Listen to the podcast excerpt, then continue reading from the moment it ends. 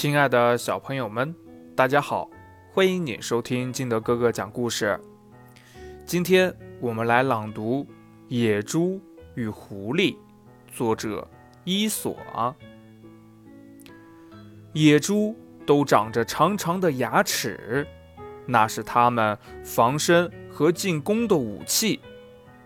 一旦敌人进攻，野猪用长牙对着敌人，敌人就不敢靠近。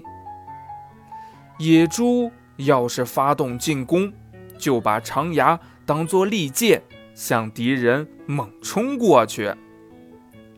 吃过午饭后，野猪便在树干上磨牙齿。这时，一只狐狸恰巧经过，问道：“现在没有危险，你为什么还要磨牙呢？”